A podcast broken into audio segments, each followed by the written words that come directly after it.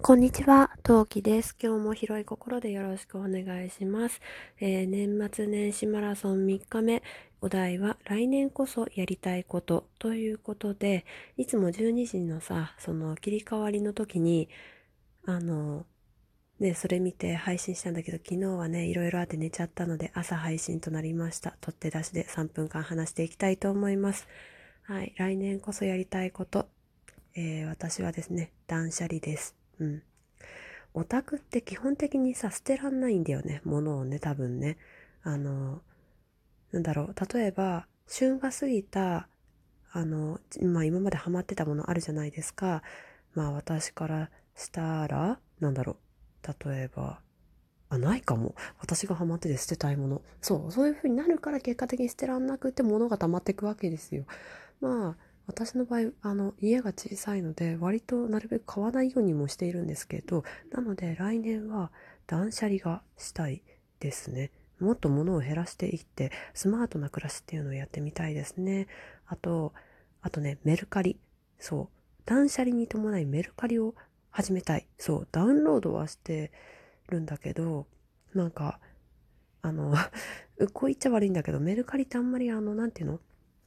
えっ、と、治安が良くないって話をどうしても聞いちゃうのよ。治安が良くないっていうのは、要するに人口が高いってことだから、それだけね、そのアプリ内での、あの、動きがいいってことなんだけど、やっぱりさ、それ聞いちゃうと、あ、大丈夫かなって思うじゃない？まあ、うちの妹もやってるし、他の方々から聞いても割といい話しか聞かないんだけれど、やっぱりさ、ああ、どうしようかなって思うことは思うわけよ。なんだけど、来年こそはそのね、スマートな暮らし、美しい暮らしを目指して、えー、あの、断捨離と、えー、断捨離とメルカリを始めてみたいなって思ってます。でね、一番売りたいものなんだけど、おちびの服よ。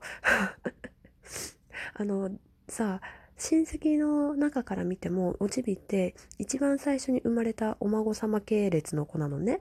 だから、もうマミーがすっごい喜んでくれて、もうすっごいたくさん洋服買ってくれて、あのね、我が家半端ないんだ。服の量が。しかもだ、しかも8割方。うん、8割方だな。うん、8割方ね、ブランド品なんだ。なので、あのね、そのブランド品の子供服っていうのがね、だいたいニトリのさ、あの一番大きい圧縮袋2.5個分ぐらいあるのね まあ、大きさはね、だいたい70から各サイズ揃ってるんだけど、すさまじい量あんの。だから来年こそはメルカリで、まあ私も2番目の子ができるかできないかなんてわからないから、なんだろう、そこそこ質のいいものは残して、もう着ないかなというものをメルカリで販売していって、スマートな暮らし目指していきたいと思います。私の来年こそやりたいことは、メルカリを使っての断捨離、そしてスマートな暮らしを目指すということで、はい、マラソン3日目ここまでにしたいと思います。聞いてくださってありがとうございました。それでは次回配信でまたお会いしましょう。またね何名？